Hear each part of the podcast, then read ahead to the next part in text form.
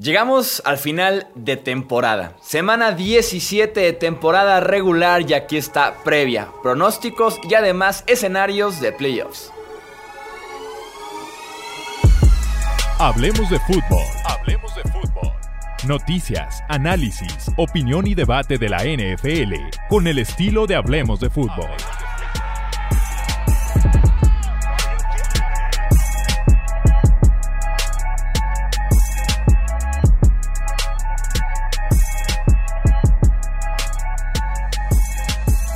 ¿Qué tal amigos? ¿Cómo están? Bienvenidos a un episodio más del podcast Hablemos de Fútbol. Yo soy Jesús Sánchez y es un placer que estén aquí con nosotros para comentar esta última semana de temporada regular. Obviamente es un sentimiento agridulce porque se acabó la temporada y nos duele bastante, pero viene ya la postemporada, vienen los playoffs, viene lo mejor de este eh, año de NFL y antes de pasar justamente con los playoffs tenemos mucho que definir todavía en la última semana, mucho de qué platicar y analizar y me acompañan, ya los conocen, la dupla Tony y Romo.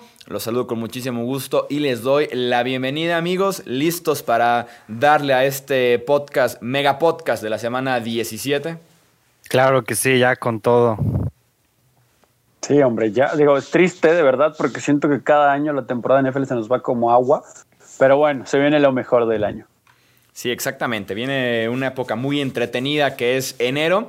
Y vamos a arrancar de una vez con el partido del Sunday Night Football entre Washington y Filadelfia. Básicamente el partido que lo define todo en el este de la NFC. La situación es muy sencilla en esta división. En la mañana, a las 12 del mediodía, juegan Giants y Cowboys. Quien gane ese partido va a estar muy al pendiente de lo que pase en este domingo por la noche. Gana Washington y el fútbol team en un 2020 caótico, en un 2020 de circo, serán campeones de la división. Gana Filadelfia y el campeón sería el que gane de ese partido entre Giants y Cowboys. Está muy sencillito el este de la NFC. ¿Qué opinamos del Washington en contra de Filadelfia, Tony? ¿Se corona el fútbol team en este 2020 o crees que Filadelfia arruina la fiesta? Yo creo que sí tiene una posibilidad Filadelfia de arruinar la fiesta, sin embargo, con el hecho de tener a Alex Smith, aunque no esté al 100%, creo que debe ser suficiente para que el fútbol team logre el título divisional. Sí me parece que la defensa de Washington puede generarle muchos problemas a Jalen Hurts y compañía y controlando la pelota generando ahora sí que mayores oportunidades para presentarse en tercera y corto, donde se puede tener al ataque terrestre como la forma principal de hacer daño del fútbol team y obviamente manejando el juego Alex Smith. Así es como van a ganar. Nada más un breve comentario de lo que ahorita mencionabas, Chuy, de el horario del juego. Mucha gente ha estado en desacuerdo porque tal vez como espectáculo como tal el juego del domingo por la noche no brinde mucho. Sin embargo, entendemos también que más allá de que hay tres equipos involucrados para ganar la, división, no tiene mucho que ver eh, si juegan en la misma hora o no, porque de todos modos el que gane del de Gigantes en contra de Cowboys, pues tiene que esperar a que Washington no gane, ¿no? Entonces ahí podemos entender por qué también la NFL trató de acomodarlo de la mejor manera, porque el resto de los matchups ahora sí que no define algo el enfrentarse directamente entre ellos que determine un título divisional o un pase entre los involucrados directamente a playoff, ¿no? Sí, en cualquier otro partido de la semana 17 había escenarios en los que era muy posible que llegáramos a la noche ya con todo definido y este era realmente ese único enfrentamiento que nos daba, como dices, el ganar estás adentro o el pierdes y festejan ya sea en Dallas o en Nueva York. Me encantaría que se pegaran un tirote Cowboys y Giants de esos de tiempo extra, último segundo, clásico instantáneo y que no sirva de nada al final de cuentas, ¿no? Fíjate que yo pensé de por qué no el juego que flexearon fue el de, el de Dallas contra New York. Pero bueno, al final de cuentas, si lo hubieran flexeado y ganaba Washington antes que ellos, hubiera sido como, pues ya qué más da, ¿no? O sea, ya ni para qué es el, el Sunday Night Football pero yo espero que va a ser un juego bastante bueno en caso de que esté Alex Smith, porque cuando está Alex Smith, eh, ya iba a decir el nombre de Voldemort, Ojo. este, el fútbol team es capaz de hacer puntos. Filadelfia con la ofensiva que trae Jalen Hurts está siendo muy, pero muy eficiente, muy, eh, muy bidimensional y está siendo bastante peligroso. De hecho, me llamó mucho la atención que no le ganaran a los Cowboys la semana pasada, por cierto. Pero se van a enfrentar contra una defensiva muy, muy buena, que es la de Washington, y este va a ser la clave, ¿no? ¿Qué tanto puede tu defensiva, puede una de las mejores defensivas del NFL, aguantar a Jalen Hurts y darle la oportunidad a Alex Smith en caso de que juegue, y si no, a Taylor Heineke, o ¿cómo se pronuncia? Sí. Heineke, de, de, de poder sacar esa ventaja. Desde mi punto de vista, y conociendo los equipos coachados por Ron Rivera, yo creo que este tiene que llevárselo el fútbol team. Definitivamente. Siento yo que él es un buen motivador y además de eso tiene la capacidad y se ha visto que ya tiene el equipo como para salir y pegarle a un equipo difícil, a un equipo incómodo y yo pienso que lo van a hacer este domingo por la noche. Está bravísimo. Mencionan muchísimo y porque es la clave lo de Alex Smith. Eh, no entrenaron el miércoles, y digo en plural porque son varios, ni Alex Smith, ni Antonio Gibson, ni Terry McLaurin. Alex Smith dijo que estuvo muy cerca de jugar la semana pasada y fue de último segundo que decidieron dejarlo inactivo. Entonces parece que Alex Smith sí juega. Antonio Gibson parece que juega de forma limitada. Y Terry McLaurin parece que no llega a este partido, entonces de esos tres pilares que tienes junto a Logan Thomas tal vez en la cerrada, eh, llegan a la mitad, se pudiera decir en este partido un enfrentamiento clave y que rezo por él, eh, y eso por Jalen Hurts específicamente, lo que pase en ese front seven del Washington Football Team contra la línea ofensiva de, de Filadelfia. Parece el mismatch más grande de la semana 17. Si los Cowboys le hicieron la vida imposible a Hurts la semana pasada, no me quiero imaginar eh, Allen, el novato defensivo del año, Chase Young, Laron Payne, Montez Sweat. Tienen muchísimo para estar atacando y atacando y atacando a Jalen Hurts pero me genera muchas dudas a mí la ofensiva, con tantas lesiones. Y Alex Smith limitado y dependiendo de lo que salga el talento de los demás, está bastante complicado este partido. Para mí es hasta un volado este, este encuentro. Creo que como dices, Romo, el orgullo, las ganas, la fuerza de Ron Rivera pueden sacar este partido adelante y también yo voy con el Washington Football Team.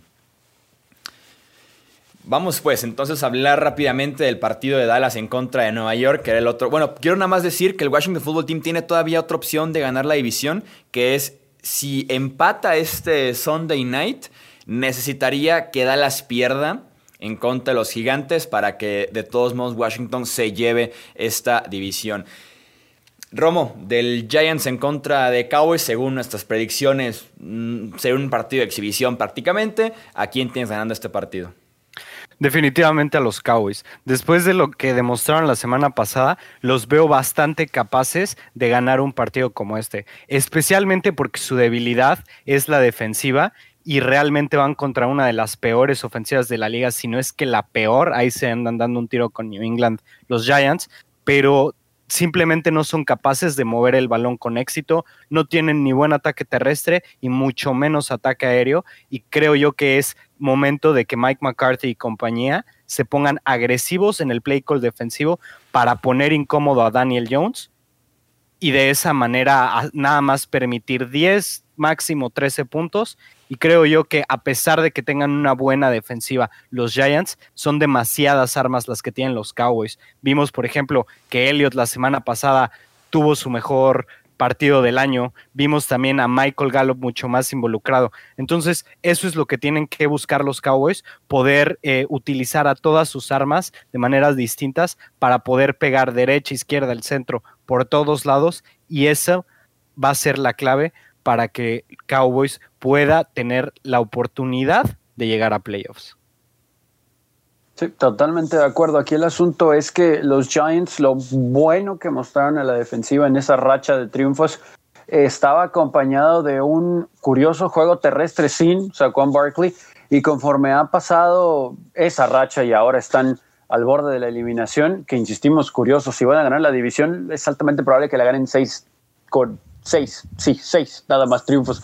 Pero bueno, eh, dudamos que eso suceda y ya no tienen ese juego terrestre tampoco, ¿no? Y honestamente la poca producción por la vía aérea entre la lesión de Daniel Jones y las limitantes del mismo eh, Colt McCoy, pues simplemente no hay manera de que le puedan hacer daño a este grupo de Dallas, que curioso no es ni cerca de ser una, una defensa, perdón, como la de Chicago, por ejemplo, por mencionar nada más a una defensa buena promedio, pero han mejorado, ¿no? Entonces eh, es una débil ofensiva de los Giants y a cómo están los receptores, aún y con una versión de Zeke lejos de lo mejor, pero con lo que enseñó la semana anterior, sus receptores tienen mucho talento, son muy rápidos, no hay secundaria en Nueva York, los Cowboys van a ganar este juego.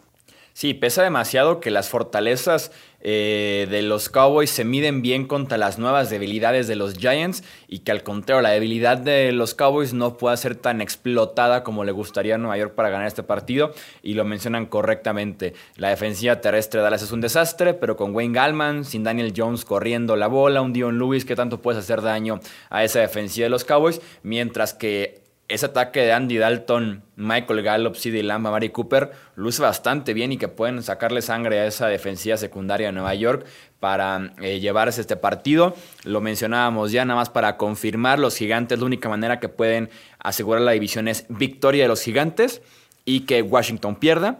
Dallas sí tiene un par de escenarios. Que Dallas gane el partido en contra de los gigantes, más derrota o empate de Washington. Y el otro escenario es que Dallas empate en contra de los Giants y que Washington pierda su partido. Se preguntan cómo está la carrera por el este, la NFC en Instabet. Yo me hago la misma pregunta que ustedes. En el Sunday Night Football, Washington es favorito por dos puntos y medio contra Filadelfia. Si el fútbol team Cubre estos dos puntos y medio, jugando 100 pesos recibirías 86 pesos de ganancia. Si crees que sin puntos, sin handicap, Filadelfia gana derecho, son 106 pesos por cada 100 jugados. Y el otro partido del este tiene a los Cowboys favoritos por un punto y medio contra los Giants.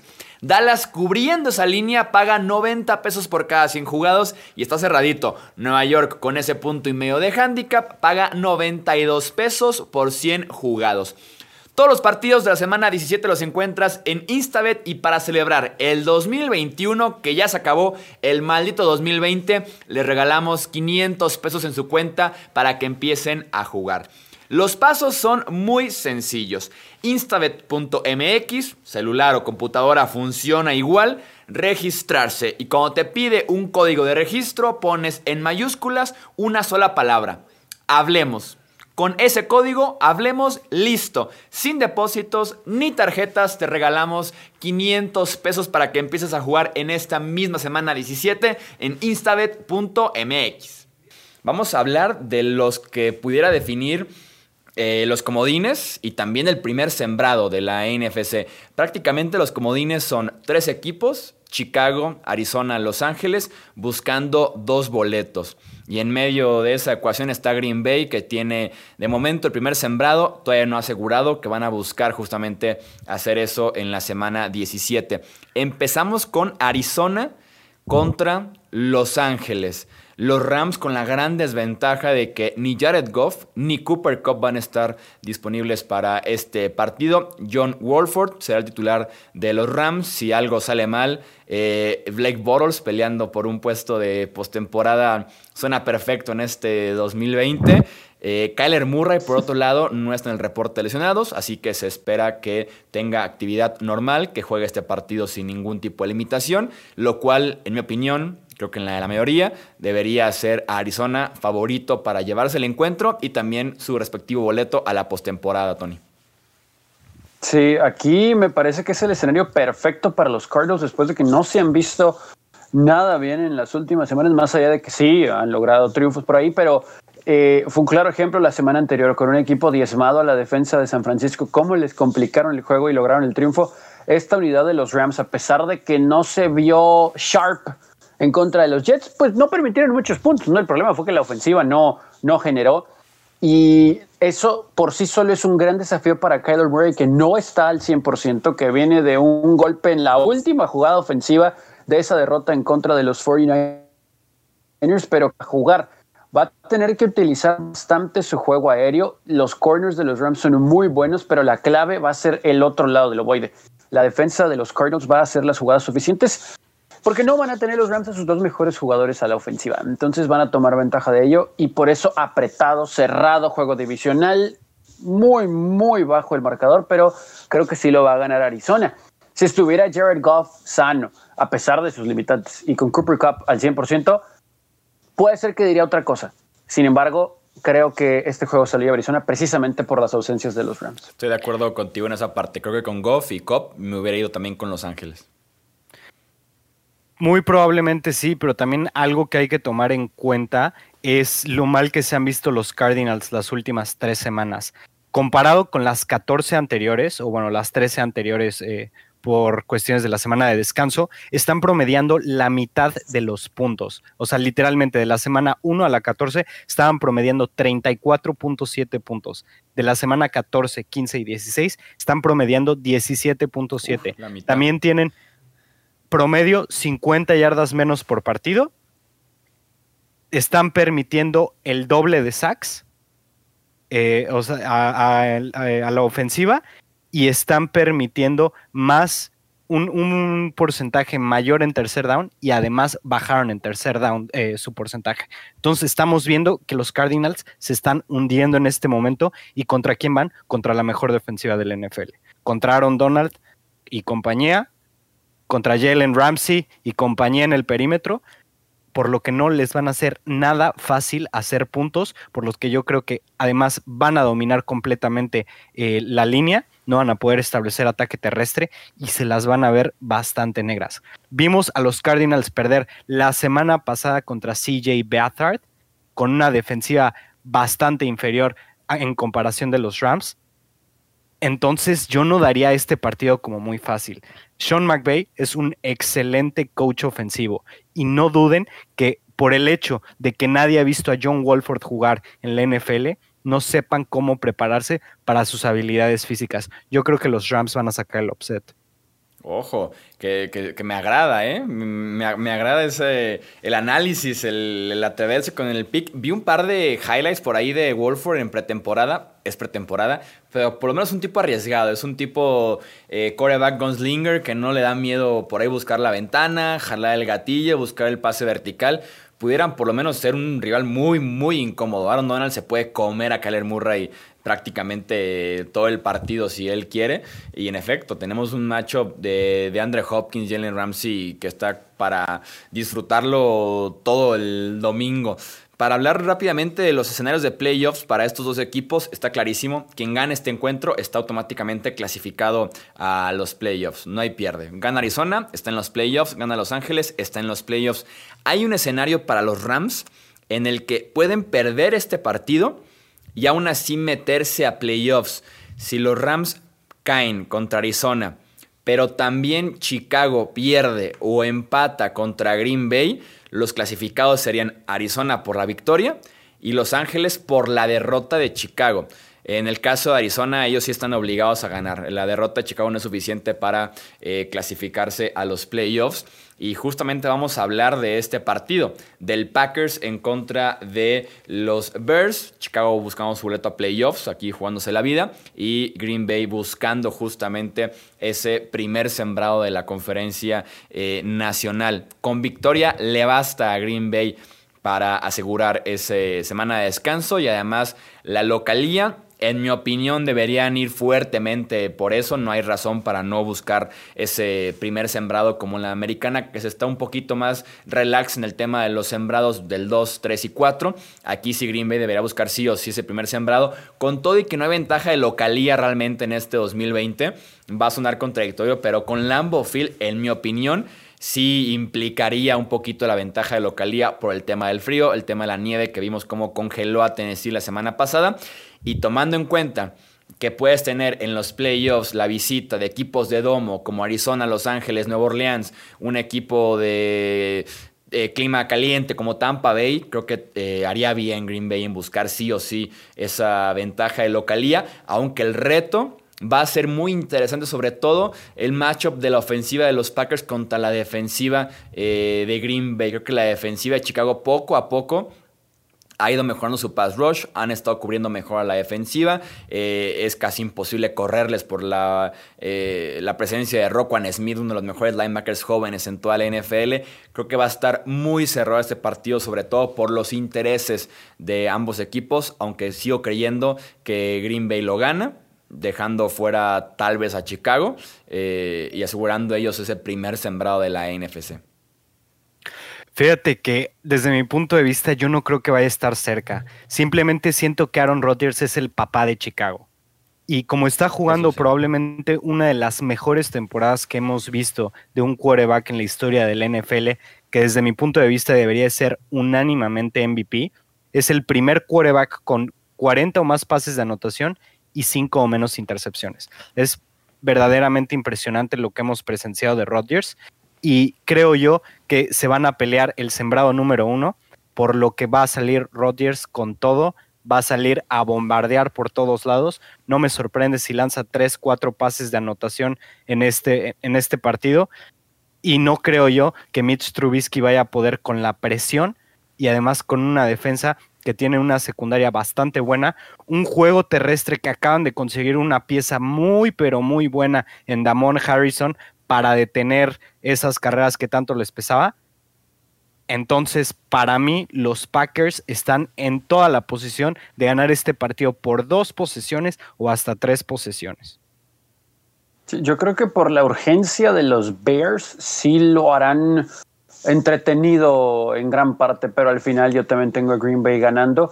Eh, creo que Mitch Trubisky se va a equivocar a la hora buena y cuando tenga que ganarle el juego él a su equipo, ahí es donde no le va a alcanzar, ¿no? Entendemos que están enrachados, que hay un clic, una química con su juego terrestre y con su juego aéreo, que Trubisky ha jugado muy bien en el último mes, desde que regresó a la titularidad, titularidad perdón, prácticamente, pero no le va a alcanzar. Ahora, esto sí creo que le va a beneficiar al equipo de los Packers como un buen examen para playoff, tomando en cuenta que al ganar a Mar en el primer lugar del sembrado, y como lo decía Chuy, ¿no? O sea, no es lo mismo tener que ir al domo a pesar de que llegaron ahí de Nueva Orleans, que recibir a Drew Brees ahí en caso de que toque, ¿no? O sea, los cruces sí le van a beneficiar muchísimo a los Packers si logran amarrar ese primer sembrado. Sin embargo, aquí sí creo que a pesar de que sea un juego cercano, eh, al final se lo va a llevar Green Bay. Y con eso dicho, de acuerdo a mi escenario, también de playoff del NFC va a eliminar a los Bears.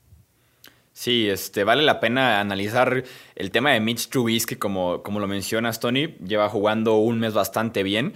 Eh, su ofensiva en los últimos cuatro partidos ha hecho 30, 36, 33 y 41 puntos. Aquí lo importante también es tomar en cuenta el rival con el que lo ha hecho, ¿no? Con los Lions hizo 30 puntos, unos Lions que vienen la semana pasada de comerse 47 de Tampa Bay.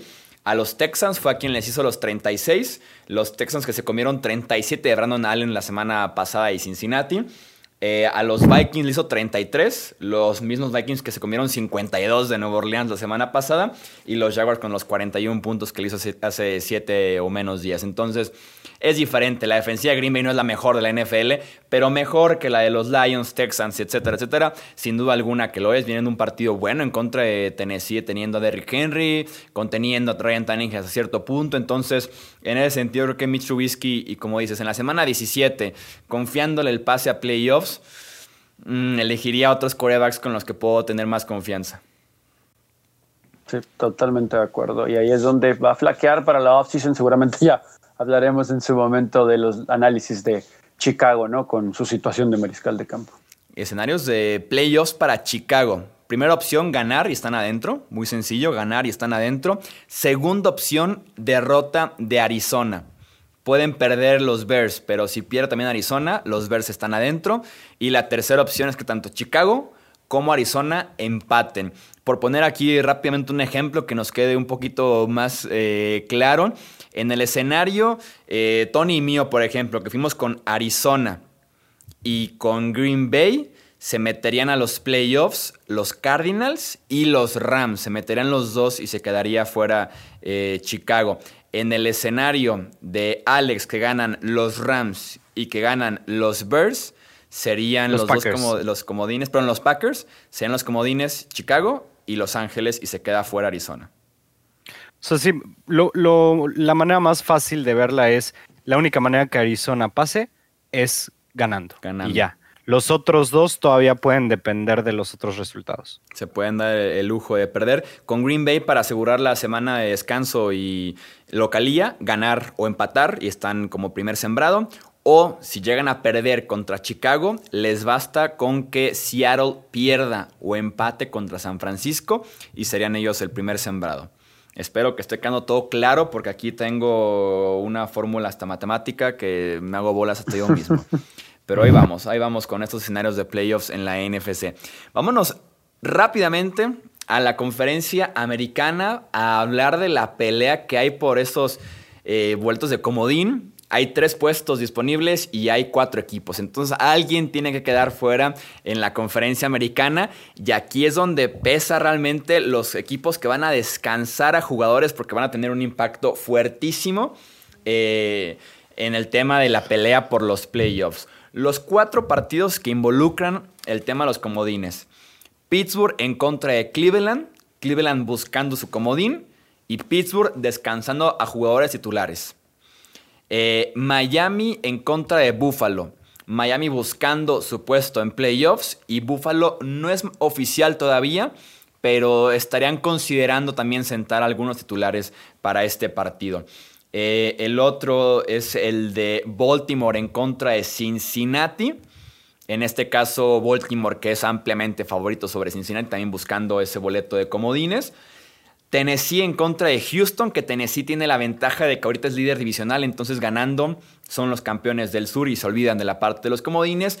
Y el, aquí el hermano perdido, el patito feo, que son los Colts, que están fuera de esta ecuación de momento, van en contra de Jacksonville. Y los Colts necesitan que alguien pierda de estos cuatro que acabamos de mencionar para que ellos se puedan meter, porque ahorita están afuera de la postemporada. Eh, vamos ahora sí que rápidamente vamos eligiendo ganadores para evaluar cómo estaría la fórmula de los playoffs. En el Pittsburgh en contra de Cleveland, insisto, Steelers con titulares descansados. ¿A quién nos gusta en este partido? Fíjate que yo siento que es muy, pero muy trap game, ¿sabes? Porque, ¿qué sería una cosa más Cleveland que te dejen afuera en playoffs por perder contra los sustitutos de Steelers, ¿no? Sí, de tu rival divisional que además es tu papá en los últimos años. Sí, su completo papá. Por ahí Puedo llegar a pensar, pero también después digo, no, es Mason Rudolph y, y, no, no creo que le muevan el balón como los, como los Browns pueden mover el balón tanto terrestre como por aire ya con sus receptores, ¿no? Entonces, realmente sí me gusta que Cleveland para ganar, pero tampoco me sorprendería que todos los sustitutos de Steelers le ganen a, a los titulares de Cleveland. Es que Rudolph fue el peor quarterback de la NFL la temporada pasada y me costaría demasiado confiar en que saque un partido en el que no tiene juego terrestre y que la defensiva de Pittsburgh, que era la que sacaba los partidos el año pasado, también no van a contar con Joe Hayden, Minka Fitzpatrick, Cameron Hayward y demás. Yo sí veo a los Browns sacando adelante la chamba a pesar de que es Cleveland. A mí me genera un poquito de problema que los Browns vayan a sacar este juego en contra de pues sí, tal vez muchos sustitutos de Pittsburgh, porque yo lo pondría con un asterisco, ¿no? Este triunfo y pase a playoff de, Cleveland, que, insisto, a pesar de las ausencias de la semana anterior en contra de los Jets, creo que ahí es donde tu quarterback tiene que cargarte y Baker Mayfield no hizo eso. Para esta semana, creo que, creo que va a ser un juego cerrado porque Cleveland todavía tiene como que detallitos de dar ese siguiente paso como organización. No sabemos exactamente cuántas ausencias va a tener por el mismo tema de la semana anterior, COVID, contactos cercanos, etcétera. Se supo que un coach y un jugador de la escuadra de práctica también entraron en esa lista y Mason Rudolph no creo que olvida lo que pasó el año anterior en un Thursday Night, ¿no? donde le hicieron un chichón enorme en la cabeza porque resulta que Miles Garrett le pegó con su casco. Entonces, creo que hay factores que a pesar de las ausencias de Steelers pueden generar que sí les inyecten un poquito de, pues ahora sí que de emoción al juego, pero al final creo que sí lo va a ganar Cleveland, ¿no? Aunque sí tengo un juego cerrado, ¿eh? juego cerrado a lo Cleveland, eh, creo que lo van a sacar. Para Cleveland son tres escenarios para pasar a playoffs, ganar su partido. Segundo, que Indianapolis pierda y están adentro. Y el tercero, que se combine derrota de Tennessee con triunfos de Miami y de Baltimore. Steelers descansa titulares porque su mejor escenario es el sembrado número 2, su peor el ser número 3, entonces realmente prefiere la semana de descanso, sobre todo un equipo tan veterano, que estar peleando por ser local tal vez en la ronda divisional, ¿no? Que en eh, años pasados no hubiera sido este el caso, pero como, como son siete playoffs, eh, siete equipos por conferencia a partir de esta temporada, ya no descansa el, el sembrado número dos. Entonces ya ahorita ser el 2 o ser el 3 no tiene tanta diferencia como lo hubiera sido la temporada pasada completamente, y menos en año de pandemia, que no hay una ventaja de localidad tan fuerte en los resultados.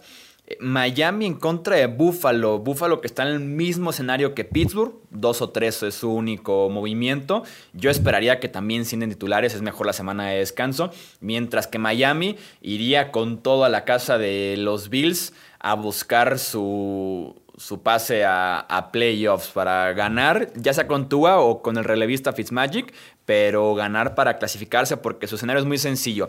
Ganan y están adentro y le ayudan mucho los desempates a los Dolphins. Tienen tres opciones para clasificarse a playoffs, además de su victoria. Si llegan a perder con que pierda también Baltimore adentro, pierde Cleveland adentro o pierde Indianapolis, están adentro. Entonces los Dolphins tienen por ahí un buen escenario en la semana 17. Yo esperaría, insisto, si Buffalo siendo titulares, que Miami se encargue ellos solitos de su boleto a playoffs y, avancen.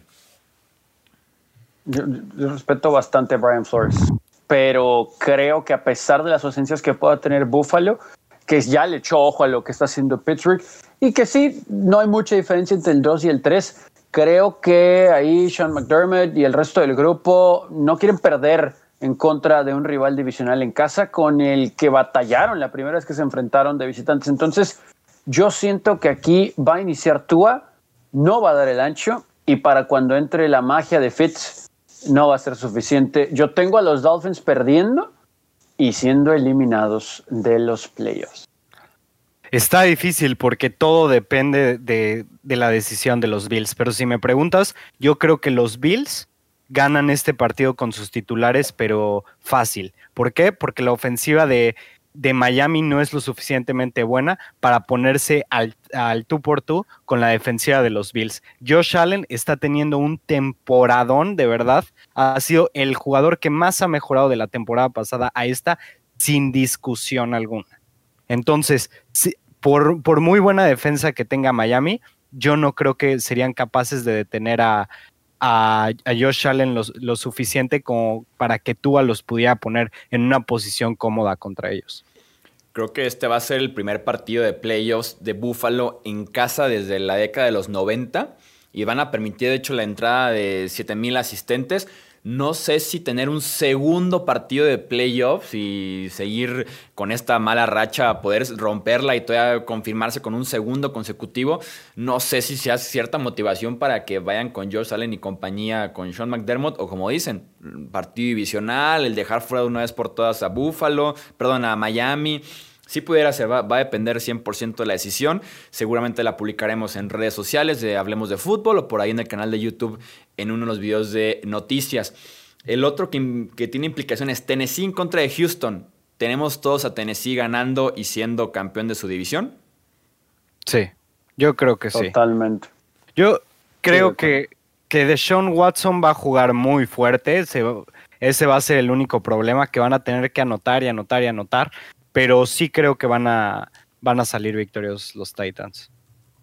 Sí, el problema para estos juegos es que otra vez la secundaria de Houston es muy mala, ¿no? Entonces, ya sea por tierra con Henry o con Brown, eh, con, díjole, hay, muchas opciones, la verdad, en Tennessee, ¿no? Que, que, con Corey Davis hay muchas opciones que pueden hacerle mucho daño. Está muy mal la secundaria de Houston. Sí, sí, sí. Si la defensiva de Tennessee es mala y se puede comer puntos de Watson, se van a comer más la defensiva que es peor de Houston y de este ataque. Aparte, imagino con el compromiso de la división de ganarla eh, este año, porque el año pasado pasaron como comodines, eh, y además con un poquito, tal vez el enojo de lo que pasó en Green Bay el domingo por la noche anterior. Entonces Tennessee será campeón, lo que nos dejaría en la pelea todavía a Baltimore en contra de Cincinnati, los Ravens que me han encantado en este cierre de temporada y que los veo incluso como tipo caballo negro de los playoffs de la conferencia americana porque tienen otra vez pass rush, porque Lamar Jackson está jugando mejor, está corriendo muy bien J.K. Dobbins. Eh, por ahí han encontrado dos, tres aportaciones de sus wide receivers por partido. Entonces, creo que Baltimore gana en contra de Cincinnati, lo que le daría a los Ravens viniendo de atrás el pase automático a la postemporada. ¿Cómo lo tienes tú, Tony? Sí, totalmente de acuerdo. Es con sencillez el, pasar, lo dijimos aquí. Si le ganaban a los Browns hace un par de semanas, eh, el camino, el resto de la campaña era sencillo para que se metieran y ojo porque iban a entrar embalados y jugando muy bien. Lo acabas de decir. Otra vez esa defensa da miedo y ahora está eligiendo muy bien Lamar y está teniendo protección y extendiendo las jugadas como él puede y jugando bien y tomando mejores decisiones. Ya veremos si en playoff se puede extender eso, ¿no? Pero por ahora, eh, ojo con los Browns, se van a meter sin problemas. Perdón, y, Ravens. y fíjate que yo pienso que este es el tipo de partido que le encantan a los Ravens, donde aplastan a los rivales que son notablemente inferiores. Siento yo que eso es una buena cualidad de, de Harbaugh que no pierde esta clase de partidos, o sea, no se le complican por lo general. Entonces, desde mi punto de vista, van a ganar, van a aplastar para amarrar su lugar a playoffs. Y nos deja como cuarto y último partido eh, lo que mencionábamos de los Colts viendo de afuera hacia adentro, enfrentan a Jacksonville, que de hecho perdieron contra Jacksonville en la semana 1. Eh, es una de las dos victorias que tienen los Jaguars en este, eh, en este 2020. ¿Perdón? La única, ¿no? ¿Los Jaguars no tienen dos victorias? a ver, déjame. ¿Les estoy regalando acaso una segunda? Creo Sí, tiene una victoria nada más. Ah, ok, entonces es la perdieron con Cincinnati y demás. Sí, 1-14, tienes toda la razón, Romo. Fue la única victoria en contra de estos mismos Colts. No esperaría que eso se repita, pero llegamos otra vez con los Colts al mismo escenario. Si quieren ganar la división, es que los Colts ganen y Tennessee pierda. Si quieren amarrar por lo menos un comodín, es Colts ganan y necesitan que se combine con derrota de Baltimore derrota de Cleveland, derrota de Miami o eh, ah, con uno de esos tres, con que uno de esos tres eh, de los Browns, con uno de esos tres que caiga y los Colts ganen, están adentro, pero nunca es bueno estar dependiendo en la semana 17.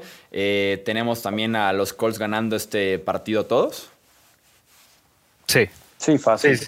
Fácil, fácil. Aunque, uy, no sé, todos ¿sabes son qué? partido trampa para Alex. Esta semana 17. Te, voy a decir por qué creo. Ya tienen amarrado el first overall pick. Ahora sí pueden salir a, jugar bien. Lo que sí es que no va a jugar ni Minshew, o al menos no va a iniciar, y este Robinson tampoco. Por eso tal vez sí se lo daría mucho más fácil a los Colts. Pero hay otra cosa muy importante: Philip Rivers. ¿Y quién es el maestro del choke? Además de Matt Ryan, es Philip Rivers, ¿no? Entonces, por ahí también podría ser, nada más que ya pensándolo con lo que te digo de Minshew y de Robinson, se me hace bastante difícil que, vayan a ganar este partido con Mike Glennon y con. Ni siquiera sé quién es su segundo Creo que tampoco DJ Shark, el ¿no? pudiera jugar. Ah, imagínate. ¿Quién, ¿Quién dijiste Luton? No, Luton es el, el quarterback Pero running back 2. Ah, de running back. Ah. No, no, la verdad, yo te lo debo también, sí. Espérate que yo... discúlpenos, pero... Sí, Ah, el que yo conocía era este Raquel, creo que se llama, que no jugando este año.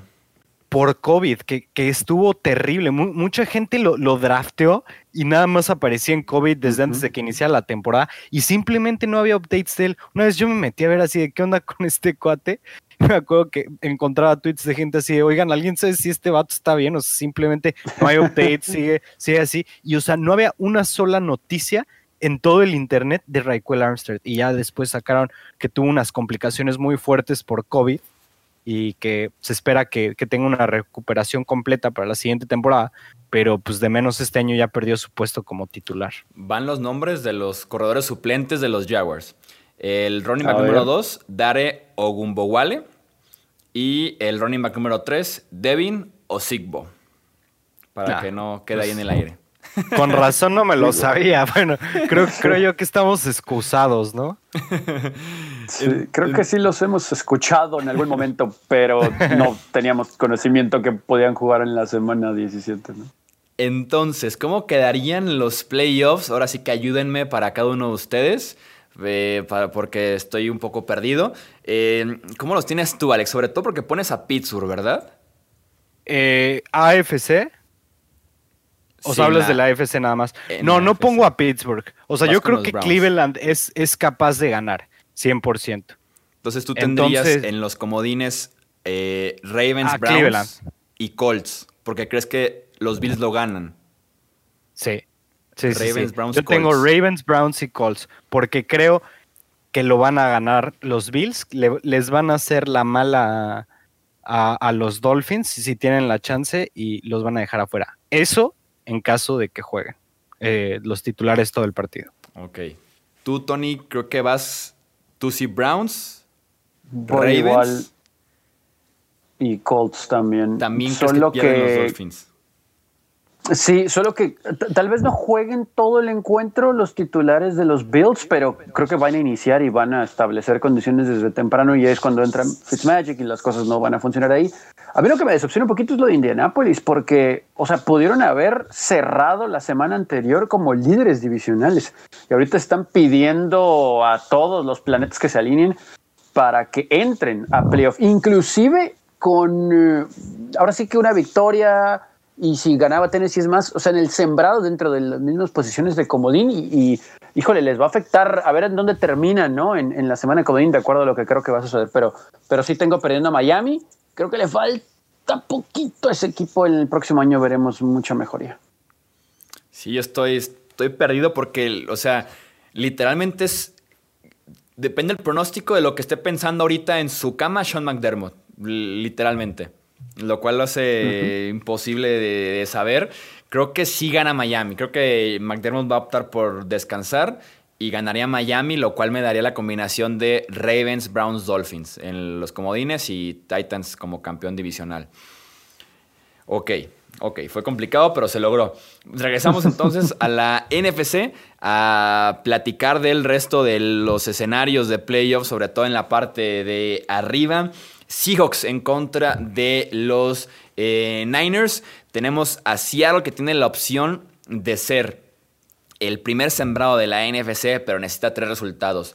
Victoria de ellos mismos, victoria de Seattle, más derrota de Green Bay, más derrota de Nueva Orleans. Esa combinación le daría a Seattle el primer sembrado de la NFC. Creo que sí ganan este partido en contra de San Francisco, pero tampoco descartaría que de alguna u otra manera se encargue Kyle Shanahan y Robert Sale de complicar el asunto, de cerrarlo más porque suelen ser muy interesantes, muy peleados estos partidos de Niners en contra de Seahawks. A mí también me gusta más Seattle en esta ocasión, pero así como lo dices, normalmente, especialmente en esta división, los juegos divisionales son extremadamente cerrados y muchas veces nos dan resultados que nos sorprenden. Pero creo yo que al tener la remota posibilidad de convertirse en el sembrado número uno, los Seahawks no van a dejar eso al aire y van a, van a ganar este partido. Sí, lo, que me gusta de los Seahawks en el último mes es que su defensa ha jugado muy bien. Pero al tener enfrente a esta unidad de los 49ers, significa que va a ser un juego cerrado que va a ser otro juego de pocos puntos. Vemos los puntos que había estado anotando Seattle empezando la temporada, el bache y ahora con la mejoría son muy, muy bajos, pero su defensa ha tenido una notable mejoría. Entonces, creo que haremos así un partido de esos divisionales de equipos que no se quieren, pero al final lo va a sacar Seattle que tampoco descarto, jugando a la misma hora que Green Bay y Nueva Orleans los otros resultados, si ven que van ganando uno de esos dos, vámonos para afuera en el tercer cuarto, en el último cuarto y tal vez hasta entreguen el partido en contra de los Niners, porque ya no se aspira a ese primer sembrado. Atlanta contra Tampa Bay. Eh, Tampa Bay que ya tiene su boleto a playoffs asegurado. El gran favor que pueden tener los Bucks en esta semana 17 es que si ganan, en contra de los Falcons, aseguran ser el quinto sembrado o el primer comodín de la Nacional. Y eso tienes también tu boleto a la ronda divisional de los playoffs, porque enfrentarías, es broma, porque enfrentarían al campeón del este de la NFC automáticamente. Entonces, pero es verdad, pero es verdad. es broma, pero es verdad. Por eso las ganas de Arians de salió a decir, no, van a jugar todos y vamos por el triunfo, porque vamos por el triunfo. Porque si vas en contra del campeón del este, deberían ganar los Buccaneers. Ah, y, sea quien sea el rival del este, o sea, es mejor que, o sea, es mejor jugar contra él que contra cualquier otro equipo que vaya a calificar. Es que sería Saints o Seahawks si no vas en contra de ese campeón del este. No, definitivamente vas, vas contra el campeón del este o contra los Seahawks, pero contra los Saints se han despachado dos veces muy fuerte a los, a los Bucks como que yo creo que lo que tienen que hacer es evitarlos a como del lugar. Definitivamente yo creo que ganan box y creo que va a ser un partido donde van a ser muchos puntos. Sí, hay que cuidar a Tom Brady, eso sí, eso sí tiene que, que, fijarse ahí Bruce Arians, pero también pues tiene a Mary Ice enfrente, ¿no? Entonces yo creo que pinta para otra debacle por ahí, o no sé, muchos puntos también espero en este juego. Y el mejor escenario para Tampa Bay es que sea tan alta la ventaja que puedan sacar a Tom Brady por ahí un golpecito a Tom. Si va a jugar la semana que viene, no tiene ya esa ventaja de descansar en la primera semana de playoff, ¿no? O sea, no es New England hace unos años, así que sí hay que echarle ojo a eso, pero, pero creo que va a ganar Bucaneros. Ya nos demostró Blaine Gabbert que tiene todo para también poner puntos en el marcador, ¿no? Eh, rápidamente, Saints contra Panthers. Los Saints que tienen opción todavía de ser primer sembrado de la NFC requieren de tres resultados. Uno, victoria de Saints, más derrota de los Packers, más victoria de los Seahawks. Es alcanzable hasta cierto punto este escenario si es que Chicago por ahí eh, se carga a Green Bay en este duelo divisional. Los Panthers sin McCaffrey sin Mike Davis probablemente, eh, creo que ganan los Saints este encuentro. Ah, pero definitivamente los Saints van a querer con todo ese primer lugar de primer lugar de la conferencia porque saben que esa puede ser la diferencia entre ganarle o no a Green Bay y más bien yo creo que esa sería enteramente o la posibilidad que tengan los Saints de, de pegarle a Green Bay porque en la tundra no creo yo que le vayan a ganar. Entonces van a salir con todo y deben de ganarle fácilmente a los Panthers. Sí, aquí sí creo que por esa ventaja que van a construir desde el principio, vamos a ver a Drew Brees en la banca un buen rato en la segunda mitad por obvias razones. Y creo que más allá de que estén volteando a ver el marcador del de Green Bay, ellos ya van a tener prácticamente el juego asegurado, ¿no? Después del medio tiempo. Sí, pudiera ser estar fijándote cómo va Green Bay, si no vale la pena tal vez James Winston, ¿no? También para cuidar a Tyson Hill, parte clave de esta ofensiva de los Saints. Eh, y creo que ya nos quedan nada más partidos con cero implicaciones de postemporada. Vamos a hablar de esas exhibiciones prácticamente. Chargers contra Chiefs, confirmadísimo ya que los Chiefs descansan titulares, descansa Patrick Mahomes. Eh, creo que gana Los Ángeles por esta razón. Sí, yo quisiera decir que sí, pero pero Anthony Lynn, ¿no? Puede hacer de la suya. Pero fíjate que han estado jugando mejor las últimas semanas. O sea, como que sí, como que sí subieron después de la madriza que les pusieron los Patriots. y no quiero decepcionarte, Tony. Tengo como una cosquillita que me dice que se queda Anthony Lynn, ¿eh?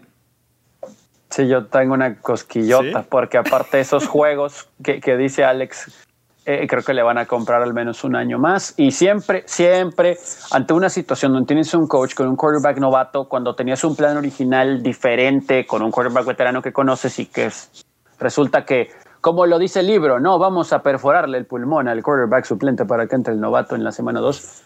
Eh, tienes esa carta para la gerencia, ¿no? De que, ¿sabes qué? Este era mi plan y tengo lesionado tal vez a mi líder de la defensa, en Derwin James, que no creo que lo sea, pero pues así la va a vender Anthony Lynn. Y luego tuve lesionado a Austin Eckler, que es mi corredor uno y mi mejor jugador. Y pues el quarterback novato, ¿no? Le tengo que enseñar. Entonces, pues esto es mi cartita, me tienes que entender. Y creo que la van a comprar. Pero no creo que sea la decisión correcta. Eh, pero bueno, eh, no aseguro que ganen este fin de semana, eh, la verdad, no, no lo aseguro. No, definitivamente no asegurar, porque además ¿A quién tienen de, sustituto los Chiefs? ¿A Matt Moore? Bueno, Chad Henney también, ¿no? Ah, Chad Henney, sí, perdón. pero, pues, digo, tampoco es la gran cosa. no, no, es, no, es, malo, pero realmente no es malo. Y respecto a lo que hablabas de Anthony Lynn, o sea, yo sé que sí lo quieren afuera, pero fíjate que el otro día me estuve, eh, estuve poniendo a pensar así, la cantidad de, de, de, ¿cómo se dice?, de trabajos disponibles que va a haber y realmente los candidatos atractivos y pocos lo son, ¿sabes? O sea, probablemente para este año eh, o bueno, más bien para el año que viene, el trabajo menos atractivo supongo yo que va a ser Houston, por el hecho de no tener primera y segunda ronda, pero al mismo tiempo ya tiene a, un quarterback elite, por lo que podría ser más. Pero los Chargers puede ser que es el, trabajo más atractivo del NFL. Estás hablando de que Los Ángeles, estadio nuevo, tienes al, super quarterback casi elite, que es novato, tienes un roster buenísimo y lo único que se necesita y es buen cocheo. Porque de verdad que los Chargers, si te vas jugador por jugador, tienen uno de los mejores rosters de la NFL. O sea, tal vez por ahí la línea ofensiva te la compro completamente y tal vez les haga falta un, jugador en la secundaria que ni siquiera lo vería tan, tan vital. Pero hablas de, que los Chargers traen armas de que Mike Williams, eh, Keenan Allen, Hunter Henry, Eckler, Justin Herbert. A la defensiva traes Joey Bosa, Melvin Ingram, este, ay. Derwin James el, viene de lesión. Kenneth oh, Murray. Derwin James, Kenneth Murray, Chris Harris Jr., Casey Hayward, que ya, ya son veteranos, pero son muy sólidos y realmente tienen muy buen roster los Chargers. Sí, y, creo que Anthony Lynn tiene cerca de 500 apenas de récord, o sea, con todo el mal año medio se eh, balanceó un poquito con las dos primeras temporadas. Habló bien Herbert de él eh, recientemente, creo que sí se va a quedar, creo que se queda para mala suerte de los aficionados de los Chargers, algunos de ellos por lo menos.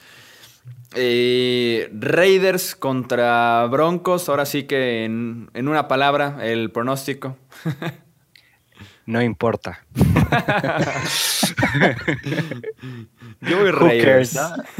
Pues, yo creo que Raiders, ¿no? Creo que, que algo tiene que ser Gruden para sacar una victoria, ¿no? Para cerrar la, temporada. Y muy inconsistente, sí, y Denver también, ¿no? Hay muchas, muchas preguntas en ambas organizaciones, pero creo que más para John Elway y ese equipo de Broncos.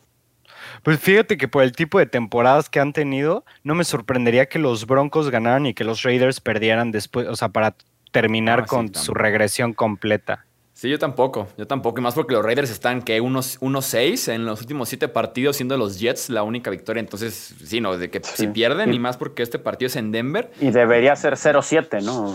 sí, no, no, sí, debería ser, debería ser. Entonces, no se descarta que un equipo 0-7 pierda en Denver en contra de un equipo de los Broncos. Es más, creo que van a ganar los Broncos. Cambio mi pronóstico por los Broncos ahorita. Eh, Vikings contra Lions. Eh, voy Minnesota con todo y que no juega Dalvin Cook. No, es 100%. Eh, para los que no lo sepan, murió el papá de Dalvin Cook. me parece que hoy, ¿verdad? Sí, hoy, por la mañana o hoy, hoy miércoles murió, entonces no va a jugar. Y bueno, cambiando, yéndonos hacia, el partido, yo creo que también muy superior, o más bien no muy superior, sino muy inferiores los Lions. No, aparte de los Lions, ni coach, ¿no? O sea, ni coach, Matt Stafford lesionado, no tienen buen corredor, sus receptores pues, no están al 100, no tienen defensa, no tienen nada en Detroit. Nada. De, de verdad que qué horror con ese roster. O sea, a la defensiva no está tan mal, pero a la ofensiva qué horror con ese roster.